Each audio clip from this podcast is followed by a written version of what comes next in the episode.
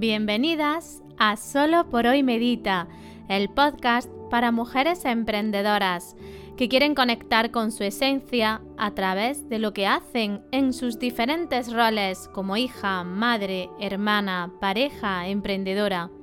Aquí vas a encontrar momentos de conexión contigo, bienestar ocupacional y vas a descubrir la mujer que hay en ti.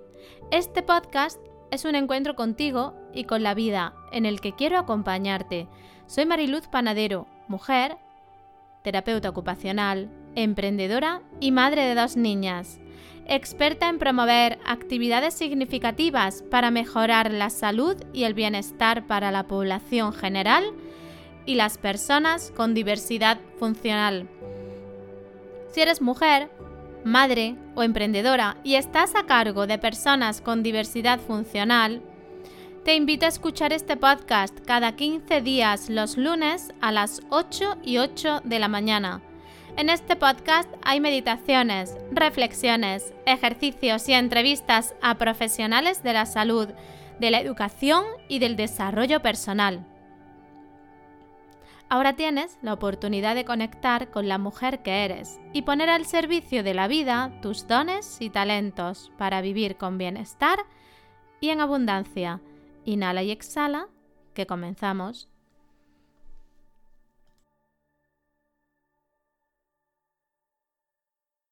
Muy buenos días. Hoy 29 de marzo tenemos una entrevista que me hace mucha ilusión. Hace unos años estaba investigando sobre la intervención desde la terapia ocupacional en la maternidad y me encontré en Facebook con ella. Hablamos sobre nuestro trabajo, nuestro enfoque y desde entonces nos tenemos muy presentes. Ambas somos conscientes del papel de la terapia ocupacional en la maternidad y hoy, a través de esta entrevista, vamos a darle un poco de más visibilidad. Hoy nos visita una mujer madre, emprendedora y colega de profesión. Aroa, bienvenida. Cuéntanos quién eres y a qué te dedicas. Hola Marilu, muchas gracias. Pues mira, yo soy Aroa Castillo, me has presentado muy bien. Eh, soy mujer, soy terapeuta ocupacional y soy madre de cinco niñas estrellas y, dos arcoíris, que bueno, que en parte me presento así porque también eh, da pie a lo que soy hoy en día. Y bueno, principalmente pues mm, estoy enfocada un poco al tema de la maternidad, maternidad y crianza, ¿vale? Desde el punto de vista ocupacional. Tengo un centro, Astella Maternal, que ahora mismo, bueno, voy también colaborando con muchos profesionales, porque bueno, esto es trabajo de equipo. y, y nada, aquí estoy en Almería, que me pueden buscar también, y pues trabajando desde la terapia en la maternidad. Muy bien, Aroa. Te presentaba como mujer, madre, emprendedora y terapeuta ocupacional. Cuéntanos tu experiencia, si te parece bien, en el emprendimiento conjugando todos estos roles. Pues es complicado, Marilu. La verdad es que es muy complicado porque, bueno, ahora hablaremos un poco del tema, ¿no? Pero estamos mezclando muchos roles en el que el rol de la madre ocupa mucho lugar. Entonces, eh, ya el mismo rol de madre apaga mucho el rol de mujer. Si ya metemos el rol laboral, lo apaga aún más, ¿no? Entonces es complicado, pero sí, yo animo a todas las que quieren emprender, que como tú decías el otro día, ¿no? Emprender no es solo hacer tu propio negocio, sino simplemente salir a trabajar. Eh, pues yo animo a que se haga y sobre todo que eh, nos autocuidemos, ¿no? Porque realmente eh, se, pierde, ¿no? O se, o se, deja de atender esa parte de la mujer. Entonces es complicado y más aún en una sociedad en lo que realmente lo más importante es ser productivo, ¿no? Entonces muchas veces tenemos ahí como una pelea, ¿no? Entre el rol de mujer, el rol de madre, el rol laboral. Y, tenemos dos, dos aspectos, ¿no? Mujeres que realmente desean trabajar, desean seguir trabajando porque realmente se sienten bien y forma parte de su bienestar ocupacional y otras mujeres que realmente no quieren trabajar, bien porque eh, esa ocupación eh, no, le, no, le, trae bienestar o bien porque prefieren estar desde solo dedicada a, lo que es el rol de madre ¿no? y el rol de mujer. Entonces ahí tenemos pues bastantes problemas con las madres por también por la imposición social, ¿no? Es como tienes que trabajar y tienes que trabajar ya a los cuatro meses y hay madres que quieren trabajar antes y hay madres que quieren trabajar después. Entonces, bueno, en mi caso, eh, como he tenido dos niñas, en cada una de las niñas eh, este emprendimiento ha sido diferente y visto desde diferentes perspectivas. Yo, por ejemplo, con mi niña actualmente, pues tenía mucha, eh, muchas ganas de retomar eh, mi trabajo. Pero sin olvidar ni el rol de madre ni el rol de mujer, ¿no? Que es lo que suele pasar. Pero es muy complicado es muy complicado. Pero yo animo a que se haga y sobre todo que nos organicemos, porque aquí hay que reestructurar todo lo que hace, todas las ocupaciones que tenemos con nuestros diferentes roles, para encontrar tanto el momento para emprender, tanto el momento para cuidarnos, tanto el momento para, cuidar a nuestro bebé y ser, y ser madre. Entonces, sobre todo lo importante es eso, reorganizarnos, reestructurarnos y sobre todo, y lo más importante, el sostén. Me parece, mm, para poder emprender, si no, si, si no tienes sostén, puede ser muy complicado. Entiendo por lo que nos dice Aroa que tenemos que tener presente que el entorno influye, ¿no? Para conjugar todos estos roles, influye nuestra parte personal de cómo queremos vivir cada etapa, ¿no? Y que hay que hacer un, reajuste en nuestras ocupaciones para darle cabida. Yo siempre hablo con las madres o, cuando tengo así directo o, o, en consulta, que nos imaginemos como un, como un saco que está lleno de cosas y que la maternidad va a ocupar un lugar importante o el emprendimiento va a ocupar un lugar importante y que hay que sacar cosas, es decir, no podemos seguir llenando el saco. Si meto una cosa en el saco, tengo que sacar otra. Y para yo poder sacar esa, esa otra cosa, de, eh, que hablo de cosas, pero en realidad estamos hablando de ocupaciones, de actividades a lo largo del día, alguien se tiene que ocupar de eso. Y ahí es muy importante ese sostén del que tú hablas, que, eh, en qué entorno eh, me encuentro yo, cómo es mi contexto familiar y social y, dónde me puedo yo apoyar. Pero yo comparto contigo el que es difícil, es complicado, pero no es imposible. Es un gran reto. Exacto. En realidad es un gran reto. Ahí estamos nosotras, ¿no? Ahí estamos, sí. Pero sí, sí, estoy de acuerdo contigo. Eh, eh, aparte que es que en esa mochila que tú hablas de ocupaciones, ¿no? Hay muchas ocupaciones impuestas. Sí. Eh, por todo, por el rol de madre, por el rol de género y ocupaciones que realmente no son ni significativas para nosotras mismas. Entonces, ya te digo, hay una, yo sé que hay una pelea porque lo veo día a día en todas las madres. el otro día hablando con una madre dice, si es que el problema es que a mí los pelos de las asilas no me molestan lo que me molesta es saber que no me las puedo quitar. Es como decir, no tengo ese sitio porque tengo unas ocupaciones que no me dejan eh, eh, quitarme los pelos. Y es como a mí lo que me molesta es eso, los pelos no me molestan en sí.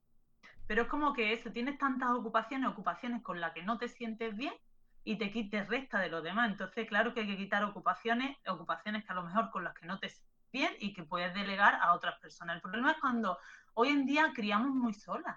Sí estamos maternando muy sola y, y quizás el problema más el problema más urgente es, eso no es el sostén de la comunidad el sostén del entorno y, el estar sobre todo apoyadas porque el cuidado hoy en día en la sociedad no se no, no, tiene valor. No, no, está priorizado el cuidado.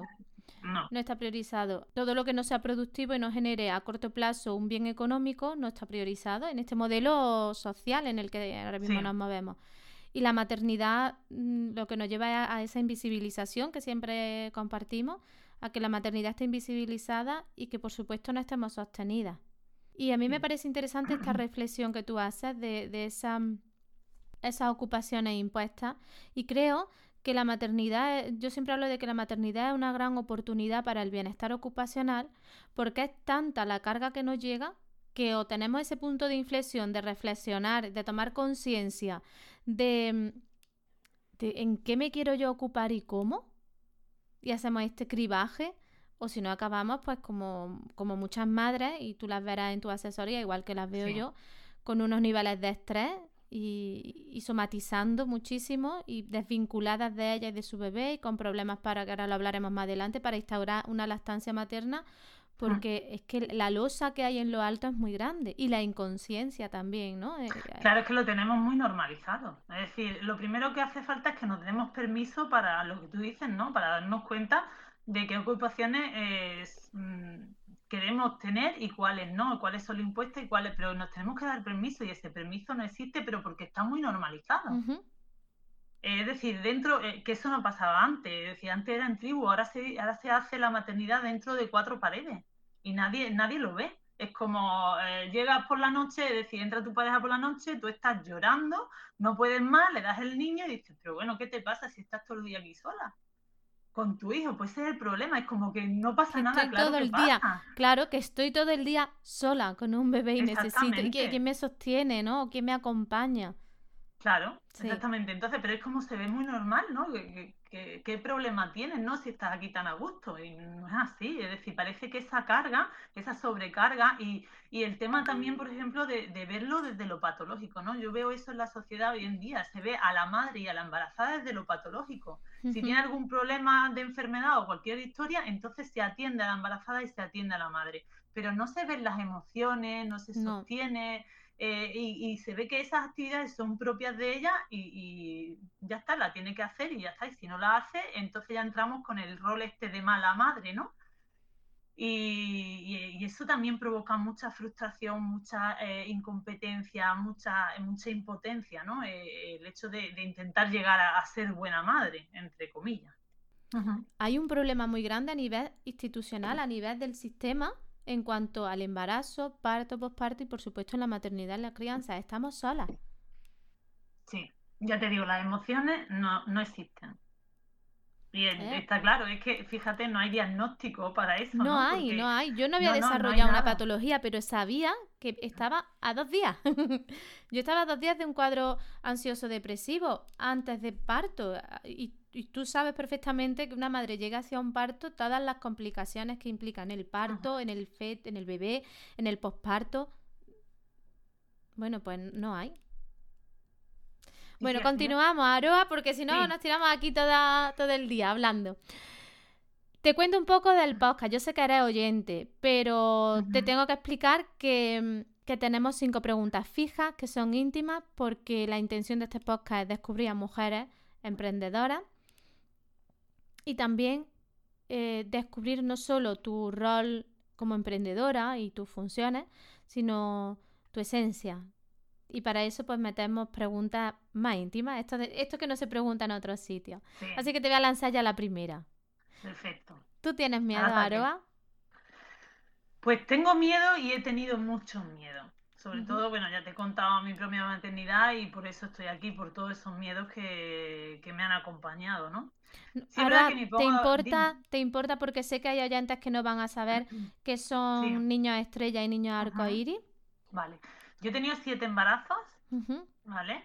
Eh, tengo dos niñas ahora mismo, eh, Luna y Candela. Entonces, bueno, el resto de los cinco embarazos son bebés que he perdido, ¿vale? Por uno u otro motivo, en abortos tempranos, otra niña la, la tuve el parto, ¿vale? Y falleció en el parto. Entonces, esos son niños estrellas, ¿no? Son niños que, bueno, que van al cielo, que no te acompañan en la vida y que, bueno, que de alguna manera se llaman estrellas, ¿no? Porque te iluminan el día a día y forman parte de, de tu vida. Y los niños arcoíris son los que vienen tras una pérdida. ¿vale? Eh, después de una tormenta, ¿no? Siempre sale el arco iris. Y entonces esos son los niños arcoíris, que son mis dos niñas, porque las dos vinieron eh, después de, de pérdidas, ¿vale? De, niños. Y esos son niños arcoíris y niños estrella. Entonces yo tengo cinco, que para mí soy madre de siete niños. Dos de ellas están aquí conmigo y los otros cinco pues están eh, en el, eh, son estrellas, Son ¿vale? estrellas. Esos son, esos son los de niños estrella y niños arcoíris. Entonces, realmente, claro, yo entré en la maternidad, pues como entramos muchas, Mm, un poco a lo loco, ¿no? Eh, eh, que eso también habría que verlo, ¿no? Siempre, como yo digo, en el tema de la lactancia, en el tema de la maternidad, hay que verlo desde el principio. ¿Cómo, eh, cómo te haces tu madre y por qué, ¿no? Porque muchas están deseándola y, otra- y otras porque se les pasa el arroz Sí. aunque no tengan muchas ganas, ¿no? Entonces, desde ahí tenemos que partir, ¿no? Desde dónde entramos a, a la maternidad, porque todo afecta, ¿no? Eh, entonces, realmente yo en mi maternidad he tenido muchos miedos, pues eh, rodeada, pues imagínate, de abortos y, y cómo te lo llevan, ¿no? El tema de las pruebas, cuando tienes una pérdida, es como que ya siempre que vas al bate te miras a ver si hay sangre. ¿no? Es como un miedo constante, es, estará bien, no estará bien, y todo, es decir, los nueve meses de embarazo lo pasas con miedo. Con miedo y con es que no se ven las emociones. A nadie le importa que hayas pasado por un eh, por aborto. Yo me acuerdo eh, la niña que perdí con siete meses yo me acuerdo de ir al, al hospital y decir mira que no me la siento mira que no está bien mira que no sé qué con unos miedos terribles y nadie te mira. Mm. es decir eh, no no te preocupes si es que tú lo que estás obsesionada porque como has tenido pérdida pero que tú no te preocupes que todo está bien y es como que mm, no, se, no se mira, ¿no? no se acompaña a esas emociones.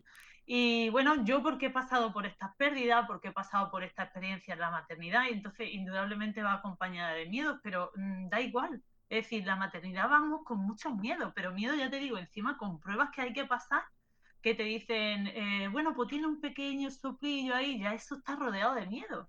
Es como mm. a ver si pasa algo al niño, a ver si va a estar bien.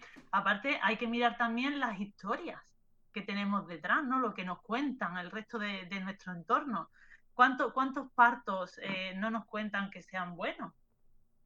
Vamos como con el miedo siempre, ¿no? Al parto. Entonces, eh, yo he pasado mucho miedo en la maternidad, que por eso en parte he emprendido, ¿no? Y me he dedicado un poco a este campo. Y claro que tengo miedo. Yo creo, aparte, eh, lo, lo complicado del miedo es que realmente el miedo sea disfuncional. ¿no? Porque realmente el miedo es una emoción que nos acompaña y que nos pone en alerta, ¿no? Que, está bien, ¿no? Eh, eh, realmente yo creo que es natural y que debe de estar pues para eso, para, para poder realmente sentirlo, aceptarlo, ver lo que está pasando y actuar en, consecuencia, ¿no? Lo que pasa es, claro, muchas veces el miedo sí es disfuncional y te paraliza. De hecho, eh, lo, hemos estado hablando, ¿no? En el parto afecta mucho el miedo, en el día a día afecta mucho el miedo. Entonces ahí cuando realmente hay un problema, cuando no miramos por qué tenemos miedo y por qué no actuamos en consecuencia. Si lo vemos como una emoción eh, que viene indicándonos el camino y, que pongamos, eh, que actuemos eh, en consonancia, entonces sí sería un problema, pero si no, yo creo que el miedo es bueno en sí.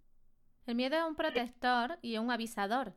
Entonces, lo comparto contigo en que si aparece el miedo hay que escucharlo, hay que acompañarlo, eh, está apareciendo por algo, vamos a ver qué es lo que, lo que hay detrás y vamos a actuar, ¿no? Para, mm. para bajarle esa intensidad y que no me paralice. Lo comparto totalmente. Y me parece muy bien que hayas visibilizado los grandes miedos que hay en la maternidad, porque esto de lo que habla es muy importante, pasa constantemente. Bueno, seguimos para adelante. Aroa, eh, ¿qué le diría, aunque lo hemos hablado un poco anteriormente, a una mujer que quiere emprender? Pues bueno, yo a una mujer que quiere emprender, yo le digo que los sueños están para luchar por ellos y para. Porque en esta, esta vida solo es una vida, realmente. Entonces, si no luchas por lo que sueñas y por lo que quieres, ¿quién va a luchar por ello? Está claro que nadie. Entonces, sobre todo que se detenga, que se mire a ella misma, que mire cómo está su vida estructurada y lo que tú dices, que saque ocupaciones y, que, meta esa ocupación que tiene significado para ella realmente y que saque las que no y sobre todo que se reorganice y por favor que sobre todo que no se quite el autocuidado. Porque es que parece que es lo último, ¿sabes? Pero porque eh, tenemos que ver realmente por qué quiero emprender, ¿Por qué quiero emprender? ¿Por mí misma o porque me lo está exigiendo la sociedad o me lo está exigiendo mi entorno? ¿Por qué quiero yo emprender? ¿Realmente eh, es significativo ahora mismo para mí? ¿O prefiero quedarme con mi hijo y, maternar? ¿O prefiero hacer y emprender también? ¿Es importante? Si es importante, adelante. Pero eh, que haya un equilibrio. Es decir, tiene que haber un equilibrio. Si no es que eh, estás cargando más ocupaciones a, tu vida. Entonces, eh, tiene que haber un equilibrio entre el rol de madre, el rol de mujer, el rol laboral, eh, el autocuidado, tiene que haber un equilibrio en todo. Lo que hemos dicho, ¿no? Y lo de lo que hablamos mucho, tiene que haber un bienestar ocupacional. Si ese emprendimiento te está quitando ese bienestar, lo mismo tienes que plantearte cómo hacerlo para seguir emprendiendo y luchar por tus sueños. Yo siempre, eh, hace, hace poco, ¿no? Por el tema de la culpabilidad de las madres, ¿no? Porque eso siempre está presente. yo tengo una amiga mía matrona, que además, bueno, es experta en mindfulness y demás, y, es muy, muy, es muy bonita, ¿no? De escuchar y te acompaña, ¿no? Entonces, eh, yo, bueno, yo le hablaba con ella de la culpabilidad que sientes eh, por dejar a tu hija tres horas en la guardería para querer emprender porque no tienes otro apoyo social.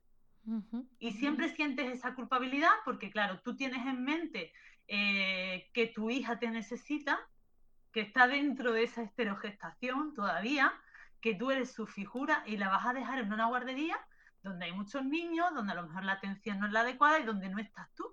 Y esa culpabilidad, fíjate, está ahí. Sí, sí. ¿Vale? Pero, eh, claro, ella me decía, dice, pero eh, fíjate lo que le estás enseñando tú a tu hija. ¿Qué le estás enseñando a tu hija? Estás enseñándole a tu hija que estás luchando por tus sueños, sin quitarle a ella el cuidado, porque realmente son tres horas. Y, y no la estás dejando eh, en la casa sola, la estás metiendo en una guardería donde hay profesionales que la van a atender. Dice, y tú estás mirando por ti, y eso se lo estás enseñando también a tu hija.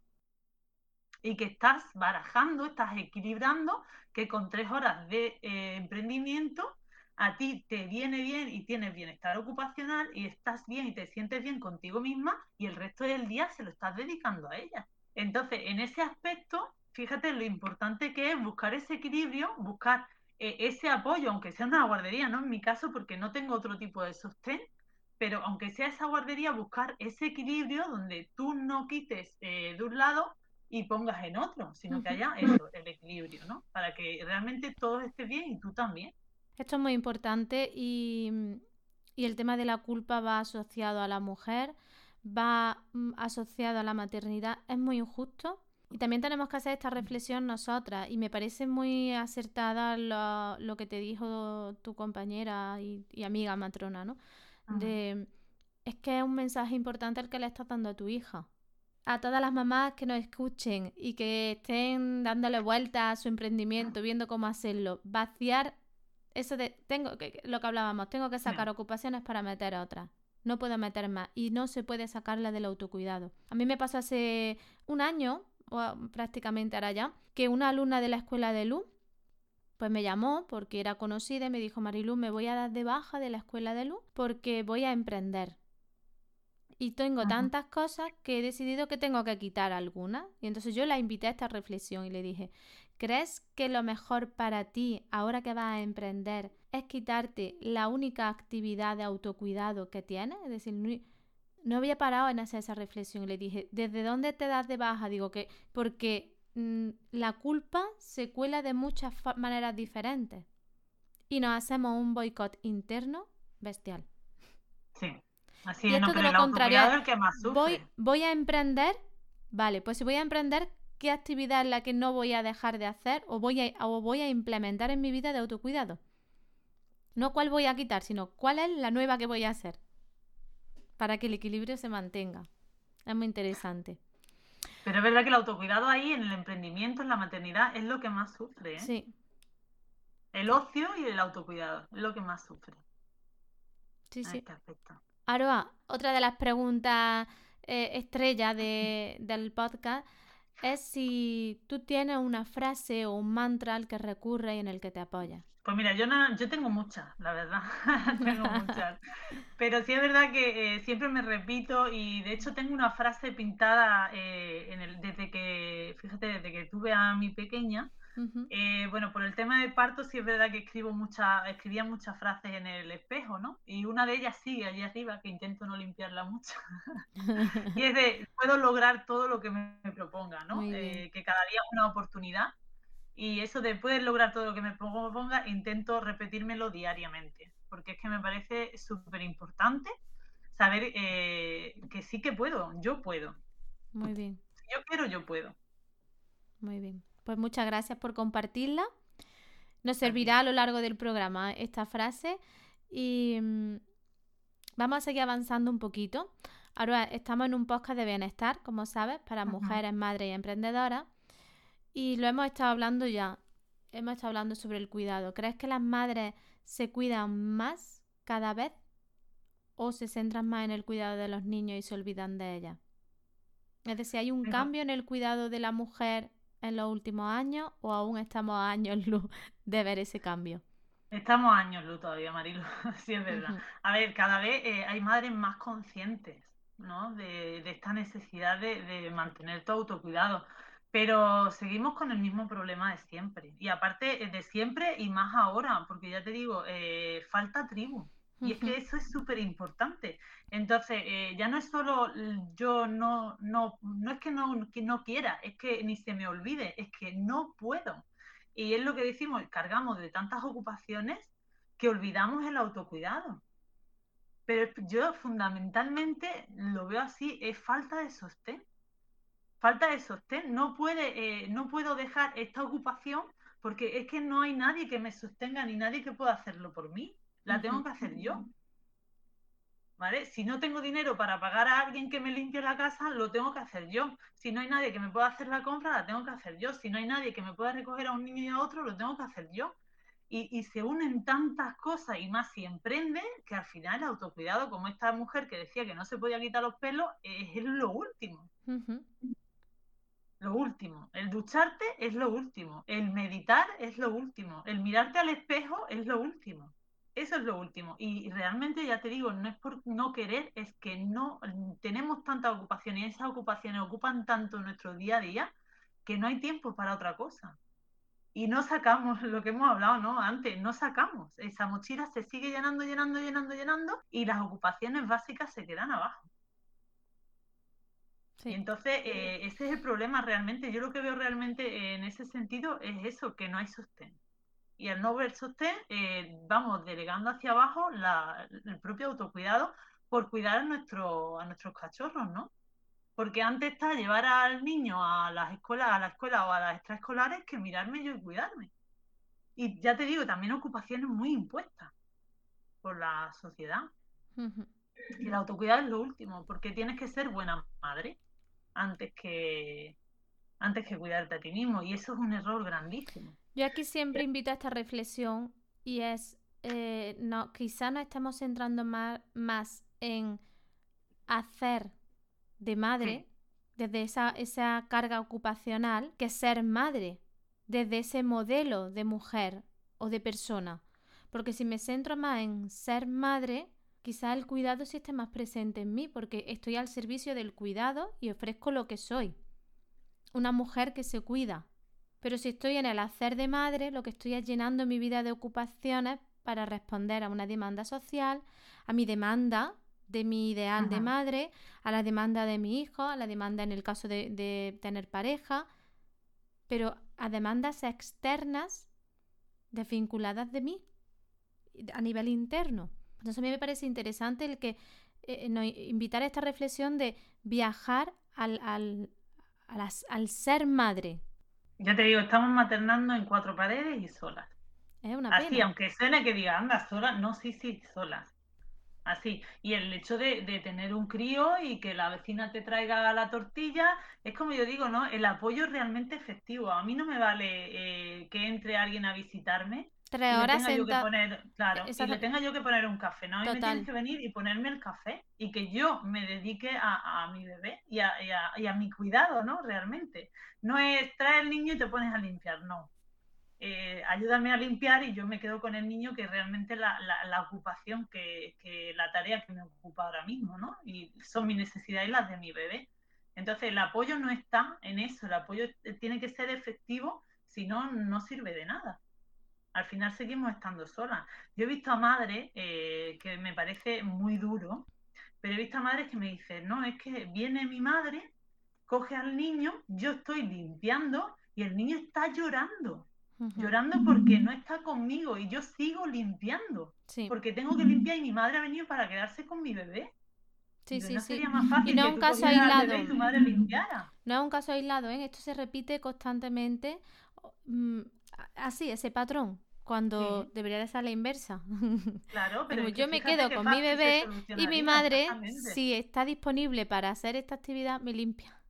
Claro, o me trae el cocido, o me, plancha, si, se plancha en casa, porque en mi casa, por ejemplo, la maternidad invitó a, reflexionar en qué ocupaciones no íbamos a hacer y una de ellas era la plancha. Sí, yo tampoco plancho ya. Entonces, igual, de, esa bolsa que sacamos tareas, una de ellas fue la plancha. Y, me compré una romba también. También la tengo. Magnífica. Quitando ocupaciones, ¿no? Claro. Bueno, Aroa, ¿qué es para ti el bienestar? Bueno, pues para mí el bienestar, lo que hemos estado hablando, para mí el bienestar es equilibrio y satisfacción personal en todo lo que hace. Es decir, estar bien, si es que el bienestar no tiene, eh, no tiene otro significado, es estar bien contigo misma y con lo que haces y con lo que eres, ¿no? No solo con lo que haces, sino con lo que eres a través de lo que haces. Entonces, ese equilibrio y encontrarte bien con todo lo que estás haciendo y no sentir esa sobrecarga que estamos sintiendo hoy en día.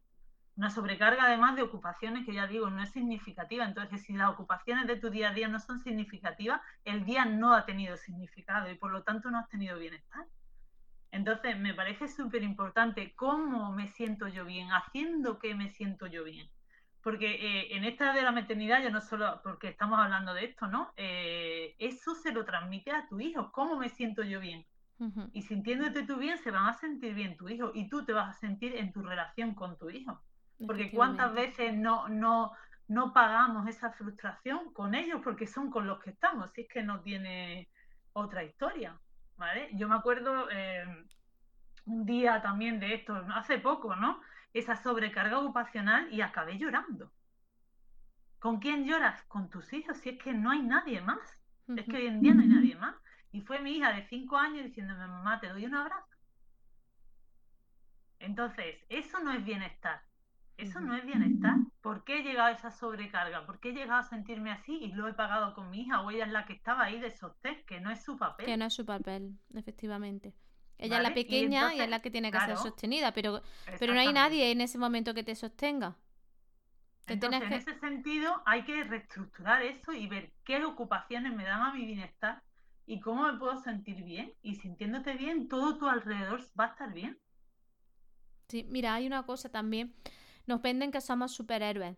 Y yo, esto es otra. Y supermadre. Y yo, esto es otra de las cosas en las que hago mucho hincapié y, lo repito mucho, solo somos una persona. O sea, va, que nadie te suba en un pedestal y que tú no te acomodes en ese pedestal porque es mentira. Es mentira. Somos iguales todas y, y tenemos que bajar nuestro nivel de exigencia y también ser humildes y decir hasta aquí y no puedo más.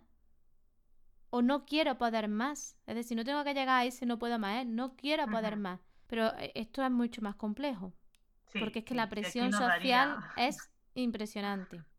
Pero bueno, quiero avanzar un poquito más, quiero que nos centremos en un, eh, en un tema que creo que es uno de tus temas estrella.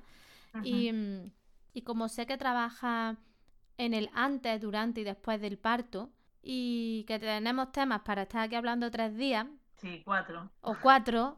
Em, me gustaría que habláramos un poco de, de la lactancia como ocupación desde nuestra área en cómo podemos intervenir o cómo intervenimos los terapeutas en la maternidad y en concreto en la lactancia. Vale, es un tema muy amplio, voy a intentar pues, hacerlo lo más resumido posible, porque es verdad que nos daría para, para, estar todo el día aquí hablando. Pero a ver, tenemos que ver la lactancia como, como una ocupación tanto de cuidado como mantenimiento de la salud y de la crianza de los hijos. Pero eh, tenemos que tener en cuenta que es una ocupación que llega a la maternidad quien elige, porque eh, también es una ocupación que puede ser, puede ser impuesta o puede ser significativa, ¿vale? Que eso ahora hablaremos de ella, ¿no? Porque eso también afecta mucho a cómo se lleva a cabo la lactancia y cómo te sientes lactando. Entonces, lo que sí tenemos que tener en cuenta es que una ocupación que ocupa mucho tiempo y mucho espacio. ¿Vale? Y mucha dedicación, porque realmente tiene, eh, sobre todo al principio, después nos vamos adaptando un poquito, ¿no? Las rutinas se van adaptando, pero al principio tienes a un bebé, eh, una maternidad que además no sabemos cómo ha sido tu parto, porque eso todo se lleva, ¿vale? Cómo son tus emociones, cómo te sientes, todo eso afecta a la lactancia. Hablando de la lactancia, no me voy a dedicar mucho a la maternidad, hablando de la lactancia, tenemos que tener en cuenta que todo afecta a la lactancia, desde el parto desde tus emociones en el embarazo, desde tu ser mujer, todo afecta a la lactancia. Entonces, eh, es una ocupación que ocupa todo tu día a día y es principal en la maternidad, pero no es la única.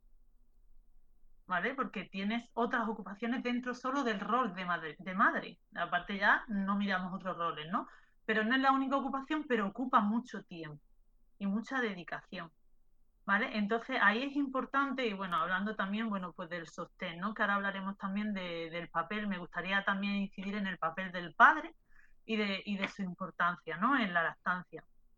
Entonces, lo que sí tenemos que tener en cuenta como terapeuta ocupacional, que la lactancia es además una coocupación. ¿Vale? ¿Qué significa esto? Porque hay dos actores, no solo uno, no solo está la madre. Hay dos actores, que es el bebé y la madre, es una diada, y todo lo que hace el bebé y todo lo que hace la madre se modulan unos a otros, ¿vale? Se afectan. Hay una relación que eh, se interrelacionan, ¿no? Y tenemos que tener en cuenta que también no es una relación solo física, es decir, yo físicamente me pongo en esta actividad, mi bebé físicamente se pone en esta actividad y de forma fisiológica eh, nos unimos. Pero no es solo eso, también hay una emocionalidad, también hay una intencionalidad, todo está puesto y todo está relacionado. Porque sabemos que la lactancia no es solo eh, físicamente, no es solo nutrir físicamente, sino que también es apego, es contacto, es necesidad y es estar con tu bebé. Y, también es un momento, eso son emociones compartidas en el momento de, de amamantar. Entonces, eso es importante. Es decir, a mí no me vale como terapeuta ocupacional, eh, imagínate que yo me encuentro algún caso, ¿no? Que eh, esto sí lo tengo que tener en cuenta como terapeuta ocupacional y como profesional que estoy en esta labor, que yo no puedo solo mirar lo físico. Aquí hay que acompañar todo lo demás. Porque a mí no me vale decir a una madre, venga, te enseño, eh, aprendemos cómo es, es un agarre correcto, aprendemos cómo es la postura. Si la madre lo hace todo bien, el bebé lo hace todo bien, y la madre tiene la idea de que no tiene suficiente leche. No me vale de nada el resto. ¿Me explico? Es decir, eh, tengo que mirar todo, tengo que mirar todo lo que afecta a la lactancia, porque eh, influye mucho eh, el entorno, tus creencias, tus emociones, tu apoyo social. Y todo eso hay que valorarlo. A mí no me vale en una consulta arreglar, entre comillas, ¿no? Porque no se arregla. Eh, eh, no me vale nada enseñarte cómo hacer algo si, si no miro todo lo demás. Porque tú te puedes ir a casa haciendo un agarre perfecto, pero la lactancia no sigue, porque hay otros factores. Y a lo mejor tú vienes a consulta porque mm, no va bien, porque te duele el pecho, y realmente te duele el pecho por otros factores, porque todo lo demás está bien. ¿Vale? Yo tenía una madre hace poco hablaba con ella, ¿no? De eh, tener una mastitis muy recurrente, no paran de hacerle cultivos, no paran de hacerle antibióticos. Y el otro día le preguntaba yo, digo, ¿tú cómo estás? ¿Tú cómo te sientes? ¿Cómo te cuidas? Estoy destrozada, estoy cansada, estoy nerviosa, estoy... Es que todo eso afecta. Estamos aquí cargándote de antibióticos, no paras de tener mastitis, no paras de estar mal, no paras de tener dolores. ¿Tú cómo estás? te mando antibiótico, pero tú cómo estás. Eso falla. Entonces, si eso no se mira, esa lactancia es muy difícil. A lo mejor sigue, pero no de forma eh, significativa ni con bienestar, ¿no? En este caso. Entonces, todo eso hay que tenerlo mucho en cuenta, ¿no? Hay que tener en cuenta tanto las destrezas del bebé como las tuyas y, el desempeño en, general de, esta ocupación, ¿no? Entonces, eh, tenemos que tener en cuenta ¿no? también de que eh, nos hablan mucho de los beneficios de la lactancia. No sé si te has dado cuenta, nadie pone en duda los beneficios de la lactancia. Nadie, nadie. Es decir, sí, desde un punto biomédico o, cultural, ¿no? Te aplauden porque la lactancia es lo mejor, porque es lo mejor para tu hijo, porque pero no hay nada o no se mira eh, la influencia, ¿no? O el impacto que tiene la participación ocupacional, en las emociones, y, en el día a día de, esa persona. Es decir, te aplaudo, pero tú te habías y, a ver cómo te va la vida. Te aplaudo, pero que esto no repercuta en nada. Es decir, exactamente, que, tu vida siga como si no tuviese el bebé, por supuesto, como si no tuviese una lactancia materna, demanda, que ya sabemos. Eh, nosotras lo sabemos, para las personas que nos escuchen y no sepan lo que es una lactancia materna exclusiva, pues eh, está al servicio de la lactancia y el niño come o el bebé come cuando tiene hambre.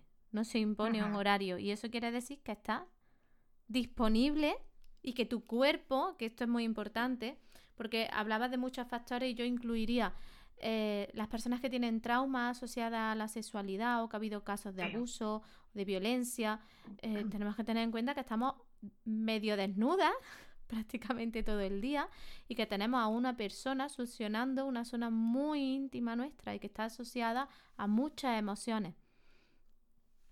Y, que, eh, y que nos ocupa mucho tiempo, pero eso no lo quiere ver la sociedad. Da el pecho, sí, como si nada.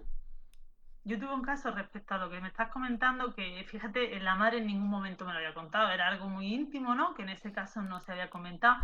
Ella había recibido abusos sexuales de, pequeña y estaba todo bien. A mí me llamaba porque no iba bien, porque el padre se preocupaba porque era colocar al niño al pecho y la madre era un manojo de nervios, llorar, era una, un momento mm, horroroso. Y entonces, como yo le decía, ya me lo contó, ¿no? Era la sensación simplemente de arrimar al bebé al pecho, para ella, era un sufrimiento. Entonces, eh, bueno, Ivonne Olza, no sé si la conoce, que es psiquiatra, ella dice, dice que la leche es lo mejor para el bebé, la leche materna es lo mejor para el bebé, pero el dar el pecho no tiene por qué ser lo mejor, ni para ti ni para el bebé. ¿Vale?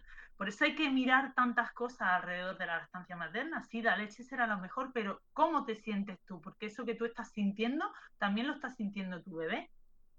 Efectivamente. Entonces, ese momento de lactancia no era agradable ni para ella ni para su bebé. ¿Cómo va a ser agradable para el bebé ponértelo ahí y estar llorando? Claro, ahora, y tú sabes de dónde, en este caso ella tenía esa conciencia. Yo he trabajado con, con mujeres que ha sido la lactancia quien le ha abierto esa puerta de, oye, ¿qué pasa? ¿Por qué pasa esto? Y de volver a, recordar momentos dolorosos. Es, una, es un, aprendizaje doloroso, pero bueno, la lactancia te abre la puerta a, a este aprendizaje. Pero tú sabes de dónde viene ese malestar. Tu bebé no. tu bebé lo que está recibiendo es un alimento con un nivel de estrés, de ansiedad y, una sensación de incomodidad muy grande. Y, no, y, bueno, no, lo decimos con intención de, que esto genere culpa a las madres que no estén escuchando, sino de, que, genere despertar, reflexión. No, si cada una tiene su historia, cada una tiene su mochila, su propia eh, sus propios valores, entonces hay que mirarlo de ahí. Si, si cada una se, como yo digo, yo siempre digo lo mismo, yo no, siempre decir, no, la, asesora de lactancia soy la sexta, ¿no? De la lactancia, ¿no? Y no es así. Es decir, yo estoy acompañando aquellas familias, aquellas madres que quieren dar lactancia materna exclusiva, pero no voy en contra de las que no, ni mucho menos. Es decir, cada una hace lo que quiere siempre que quiera, ¿no? Y siempre como yo digo, teniendo la información en la mano, tú decides. Sí. Si es tu vida, no es la mía. Yo te acompaño si tú quieres que te acompañe, pero no es mi vida. Entonces, eso me, me, parece muy importante y ahí es lo que hemos hablado muchas veces, ¿no? Puede ser que la lactancia sea significativa o que sea impuesta, pero tanto la lactancia materna como la artificial, ¿eh? Sí.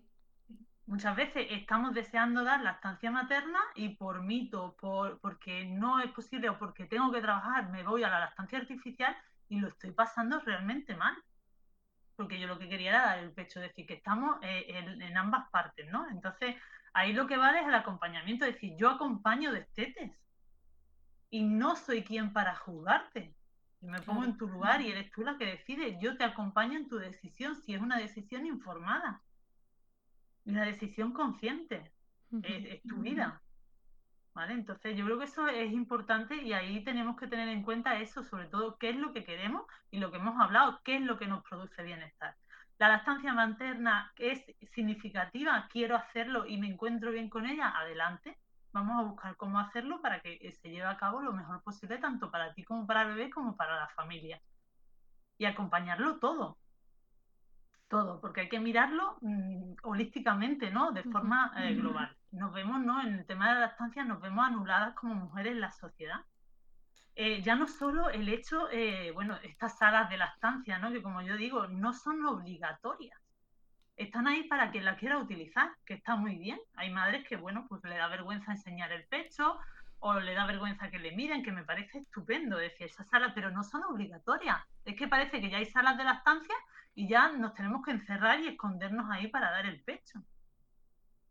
¿Vale? Esas salas con, la figurita del biberón, que no aparece ni el pecho. Que parece algo, ¿no?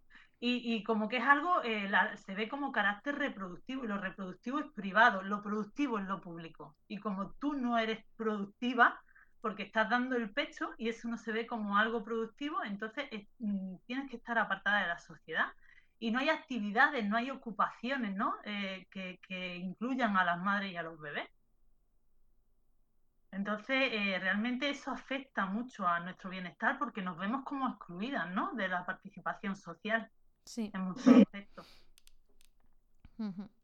Entonces yo creo que eso también hay que verlo porque muchas veces pues ya digo, ni hay participación social, estamos solas, ni tenemos ocio y tiempo libre y eh, el autocuidado se queda también al mar. Aroa, ¿y cuál es el papel del entorno en la lactancia? Pues mira, el entorno es muy amplio. Primero habría que empezar también por el contexto, ¿no? Eh, porque eh, nos encontramos muchos mitos, que eso es, no sabéis la cantidad de lactancias que están a punto o que fracasan simplemente por los mitos. es que eh, es súper importante eh, el tema de estar informados y, el tema de saber que son mitos, porque el simple hecho de, eh, bueno, lo que hemos hablado antes, no tienes suficiente leche, si lloras que tienes hambre, tus pechos son pequeños, no tienes leche, si viene a los tres meses y está llorando y mira no sé qué, es que ya no tienes leche, a los seis meses ya es agua, es decir, hay tantos mitos y tantos mitos instaurados hasta en los profesionales sanitarios que mm. eso afecta, afecta a tu lactancia que tú quieres llevar a cabo, pero fíjate, es un obstáculo y muchas veces hace que esa lactancia no vaya a buen pie. O ir en contracorriente, como yo digo, digo, parece que vamos mm, nadando a contracorriente y eso es duro, eso es muy duro. Es decir, eh, no, no puedes tomar esta medicación. Sí, tú dámela, que yo he mirado esta página y vas a contracorriente. Como diciendo, yo quiero luchar por mi lactancia y parece que voy en contra de todo. No, no, no, es como yo digo, ¿no? También, yo siempre hablo de la tita Ceci, que me acuerdo que me lo decía eh, una, una doula, ¿no? Eh, Carol, eh, me decía, siempre está la tita Ceci, está ahí siempre presente, ¿no? La tita Ceci te dice, uy, qué amarillo está el niño, ¿no tendrá hambre? Llora mucho. Y tú ahí fuerte, no, no pasa nada, estoy bien. Pero si esa noche el niño empieza a llorar, a llorar, a llorar, aparece la tita Ceci aquí en la cabeza a ver si tiene razón, a ver si no sé qué, a ver si no sé cuánto, y toma, metemos el biberón. Entonces, esa presión social, ¿no? Y esa, sobre todo lo que hemos estado hablando, y seguiré hablando de ello, lo importante que es el sostén y que eh, la sociedad y el contexto y el entorno estén informados. Ayer mismo tuve una asesoría, una consulta con una madre embarazada y me decía, ¿puedo llevar a mi madre? digo, por favor, por supuesto, porque es tu apoyo. Es decir, si tu madre va a estar contigo, es bueno que esté, porque esa información es, la misma. Una madre que viene, como ya decía, ¿no? La, la, abuela, ¿no? En este caso, me decía, es que, claro, yo creía que las coles afectaban a la lactancia y que no podía tomar Coca-Cola. Entonces todo eso influye, ¿no? En el bienestar. ¿Por qué no? ¿Por qué no me voy a tomar coles si a mí me gusta, ¿no? Pero es bueno, como yo digo, que ese entorno esté informado, porque esa abuela que vino a la asesoría también planteó sus dudas desde su propia vivencia para ella dar el pecho era cada tres horas, diez minutos en cada pecho. Entonces ella mm, decía, claro, claro, y me hablaba, pues claro, por eso esto, por eso lo otro, ¿no? Entonces, qué importante es que ese entorno te acompañe y esté informado igual que tú. ¿Vale?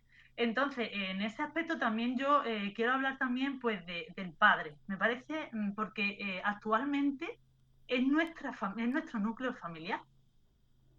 En este caso había madre, la que vino ayer tenía una abuela, tenía madre, pero no en todos los casos está esa figura.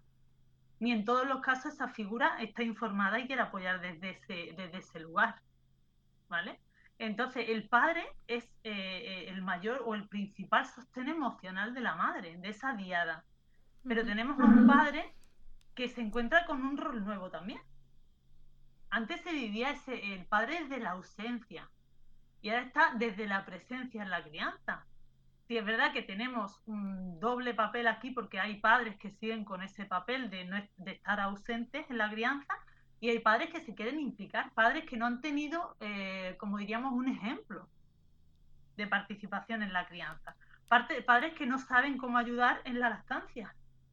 Y padres que dicen, anda, por lo que has dicho antes, ¿no? Pues si tienes problemas, dale un biberón, vamos a buscar una solución, ¿no? Sin mirar nada más. Y otros padres que dicen, ¿qué hago? ¿Qué hago yo aquí? Para que, para que mi mujer esté bien, porque está preocupada, porque tiene dolor, y cómo ayudo yo desde, desde, mi, desde mi lugar, ¿no? Porque no sé dónde posicionarme. Entonces ahí también hay que acompañar al padre, porque lo que sí tenemos claro es que el padre no puede ser la tribu. Esa tribu que teníamos antes no la puede ocupar el padre. Es también mucho peso. Sí, claro, es que no puede, es que el mm. padre también tiene su papel y su rol y además un rol nuevo que no ha existido nunca. Antes no existía ese rol. Entonces, eh, no podemos dar esa... El padre, como yo digo, ¿no? hablando con un padre, dice, vale, yo sostengo ¿no? esa figura típica que vemos esa foto de la madre abrazando al bebé y dice el padre, vale, yo abrazo esa diada, pero ¿y a mí quién me abraza? Porque no hay tribu, seguimos sin tribu. Entonces ahí tenemos un padre que quiere implicarse, que está muy bien y es realmente hoy en día es el único sostén emocional de esa diada, pero no puede ser la tribu. Entonces sigue faltando la tribu, sigue faltando ese sostén, sigue faltando que haya, eh, eh, tenemos una maternidad, una baja de maternidad de cuatro meses, que no llega ni a cuatro meses. No hay conciliación, no hay, desde la sociedad no se valora la maternidad.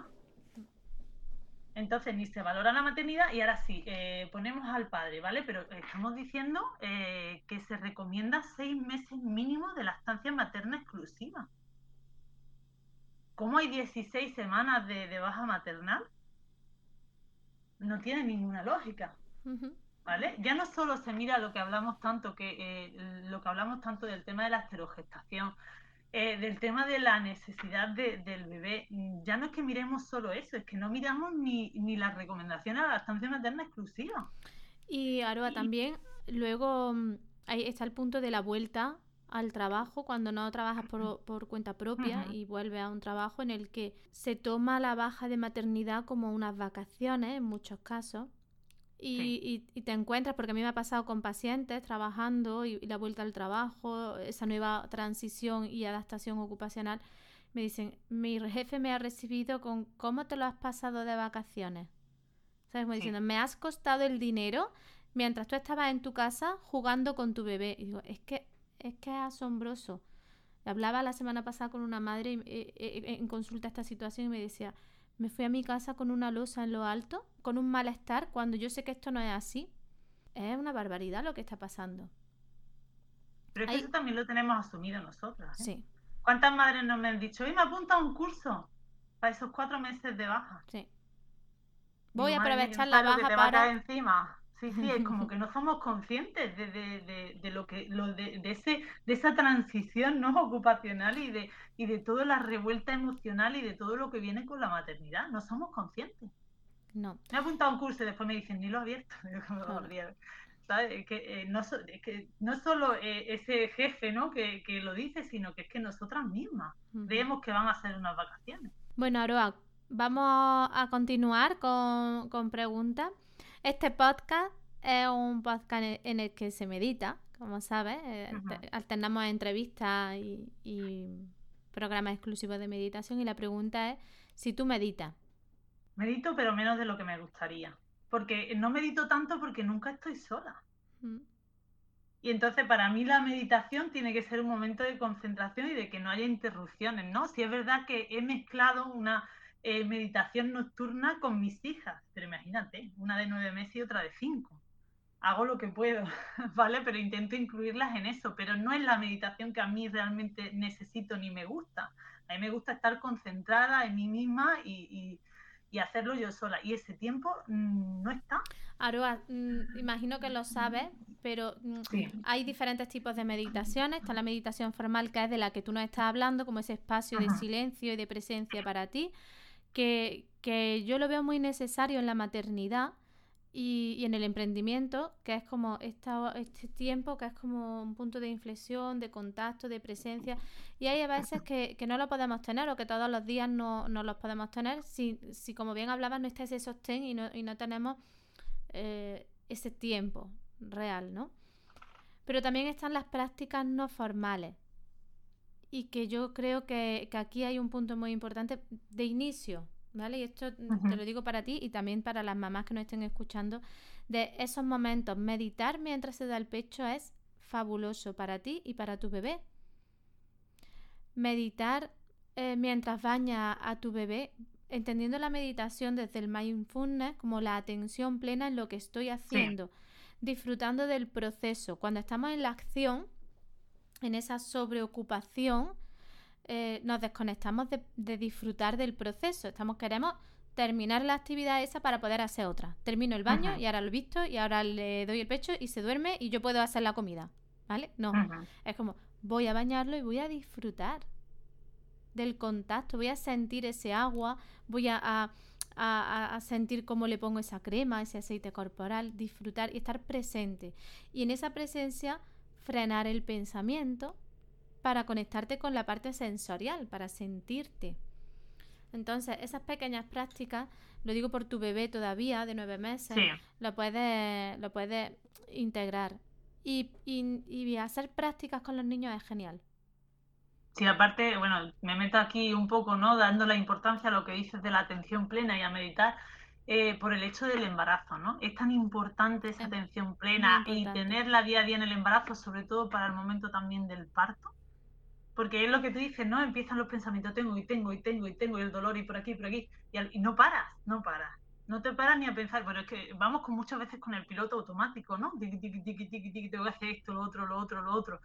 Y es verdad que no nos paramos, ¿vale? Pero sí es verdad que en ese sentido sí yo echo de menos el meditar en tranquilidad, en soledad. Y sí es verdad que muchas veces, bueno, esas tres horas de las que hablamos, ¿no? Que, que tengo a mi niña en la guardia, pues para poder emprender, sí es verdad que mínimo una hora de esas a la semana sí es para mí, para meditar y para relajarme. Y digo, si es que es una hora a la semana, que no tampoco estoy quitando tanto, ¿sabes? Pero sí me viene bien porque me hace falta. Muchas veces me meto en la bañera y digo, esta hora de meditación en la bañera sola. Yo siempre le digo esto a las madres, no le estás quitando una hora a algo, estás regalándole una hora a tu vida, a tu salud, a tu bienestar. Y última pregunta, Aroa. Esta es del millón. ¿Qué te estresa? Pues me estresa la sobrecarga, la imposición social y todo lo que lleva eh, la maternidad, el emprendimiento y el día a día. Y sobre todo eso, el no tener, eh, el estar todo el día pensando cómo estructurar para que esas imposiciones y esas ocupaciones, eso que estamos hablando de tiki, tiki, tengo que hacer esto, tengo que hacer lo otro, tengo que hacer lo otro, me dejen tiempo para mí y para mis hijas. Porque eh, muchas veces pasa no sé si, ya te digo, el otro día acabé llorando y es por eso, ¿no? Es por el hecho de decir, ¿pero qué he hecho hoy? ¿No? Mm, he estado 24 horas con mi hija en una mochila y no he tenido tiempo de decirle, mm, ¿cómo estás? Mm. Eh, de poder pararme con ella y decir, la voy a poner en el suelo y voy a jugar con ella, un momento no significativo para las dos. Eh, el no poder, no, no, no, espera, no, no, no, no, espera, no, no, no quiero eso para mí, ¿no? Entonces muchas veces caemos de forma, lo que he dicho, de forma automática y sin darnos cuenta. Por eso, Aroa, antes te decía lo de e-, el meditar es un regalo, porque cuando nos, y, lo habrás notado el día que medita, em, estás tan conectada con, con, lo importante y con tu sentir que no, no hay esa fuga de presencia eh, en lo importante en tu día. Sí, yo es que veo eso, sobre todo la necesidad de parar. De parar y sobre todo de estructurar y organizarnos. Porque no puede ser que estés todo el día y no encuentres. En ese día tiene que haber, como yo digo, ¿no? Una agenda. Lo de eso lo decía esta mujer, ¿no? La, la, que no se quitaba los pelos, ¿no? La de ponte una agenda, organízate y dentro de esa organización tienes que estar tú. Pero es, complicado, Aroa. Es complicado cuando nadie te ha enseñado a organizarte. Yo esto lo trabajo mucho en la escuela de luz y cuando alguna madre se da de alta y me dice, me da de alta porque me han hablado de que enseña a organizarnos. Y digo, es que e-, e-, es, alucinante el que nos cueste tanto trabajo el aprender a organizarnos, a delegar. Yo siempre trabajo con una matriz digo, tienes que tener en cuenta qué es lo importante, qué es lo urgente, qué puedes delegar. En ese delegar, qué, qué entorno, qué contexto hay. ¿Qué puedes... Ahí está, ahí, ¿no? La importancia del entorno, del sostén y de poder delegar. ¿Y qué puedes, y qué puedes postergar? Porque algunas veces desde esa imposición crees que tienes que hacer muchas cosas y a lo mejor no son tantas. Puedes quitar algunas. Bueno, Aroa, llevamos más de una hora hablando y eso que te dije, quiero hacer una entrevista más cortita mm, para que nuestras oyentes no tengan que eh, no, se vayan a la multitarea y abandonen la escucha, ¿no? Pero es que estaríamos hablando tres horas. Sí, ha faltado tiempo. Vamos a despedirnos y te voy a invitar a que vuelvas a venir porque me he ido apuntando temas que creo que son muy importantes. Si no será por aquí, mm, lo haremos por directo porque me parece súper importante que hablemos de los mitos en la lactancia, que hablemos del embarazo consciente, que hablamos del bienestar en la lactancia centrándolo en, en todos los tipos, ¿no? Hablabas tú en un momento de la entrevista de ese bienestar físico, pero también del emocional, del mental, del social, del ocupacional y del espiritual, que tenemos que tenerlos todos presentes. Así que tenemos, tenemos aquí cositas interesantes para darle forma. Yo encantada. Seguimos caminando, colaborando juntas y creando y creciendo, ¿no? Sí, claro. Qué bien. Muchas gracias. A ti. Muchas gracias por, por estar. Tenemos algún directo que ya iremos publicitando por Instagram para seguir hablando de maternidad. Y las puertas de este podcast están abiertas para ti. Espero que nos vuelvas a visitar y que sigamos hablando de maternidad, crianza y de bienestar. visibilizando la maternidad y el papel de la terapia ocupacional en la maternidad. Muchas gracias, Aroa.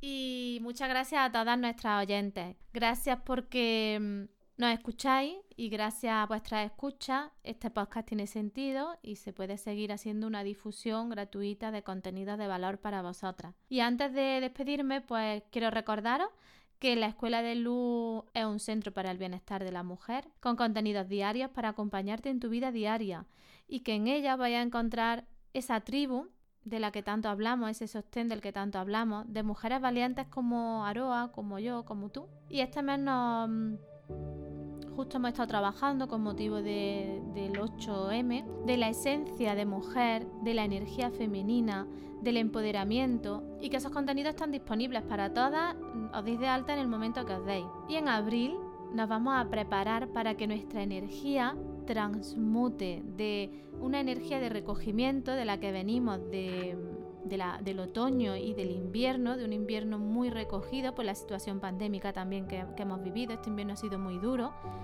de mucho aislamiento social y esta apertura a la primavera y que espero que todos lo hagamos con un sentido responsable y, vaya siendo una expansión tanto interna, energética, como social y que ese sostén eh, lo podamos tener físico y necesitamos tocarnos y conectarnos unos con otros. Recordarte que este acceso a la escuela es total, es decir, podéis entrar en la escuela y tener acceso a todos los contenidos de la escuela, que es sin permanencia y que es por 19 euros al mes y que en la Escuela de Luz sí hay un sitio, sí hay un lugar de respeto para todas las mujeres. Y ahora sí, Aroa, si te parece bien, podemos cerrar este podcast con tu mantra e invitar a todas nuestras oyentes a que lo integren en su día a día. Me parece muy bien. ¿A la de tres? Sí. Me, habías dicho antes, puedo lograr todo lo que me proponga y a la de tres cerramos con esta frase. Una, dos, y tres. Puedo lograr, todo lo que me proponga. Gracias, Aroa.